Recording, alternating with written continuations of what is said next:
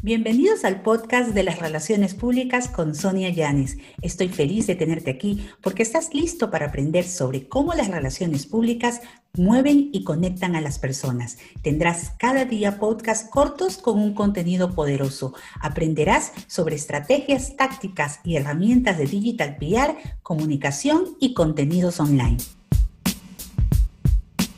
Hay dos objetivos principales en los planes de relaciones públicas que casi nunca varían, siempre es eh, lo mismo. El primer objetivo principal va a ser más visibilidad y liderazgo. En relaciones públicas personales generalmente van a estar relacionados con visibilidad y liderazgo. ¿Qué significa visibilidad?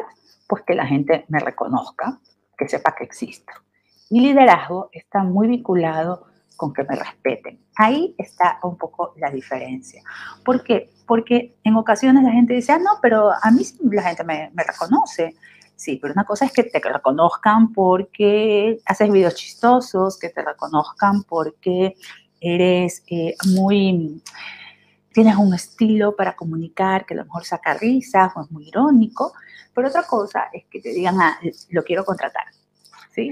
O no, quiero venderle, eh, ser que esta persona eh, es un muy buen contacto para hacer negocios, quiero proponer hacer juntos una consultoría. Eh, generalmente eso no pasa si tienes un perfil donde escribes de manera muy irónica o si no tienes este liderazgo de opinión o liderazgo intelectual que a través de las relaciones públicas sí se trata de posicionar, ¿ok? Entonces, esta parte es muy importante.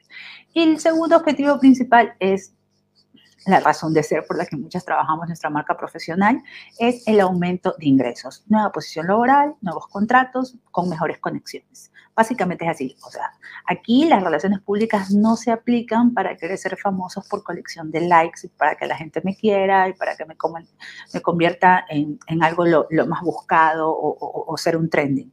Realmente eh, lo más importante es eh, que lo veas en algo palpable, ¿no? Que es una nueva posición laboral, nuevos contratos, etcétera.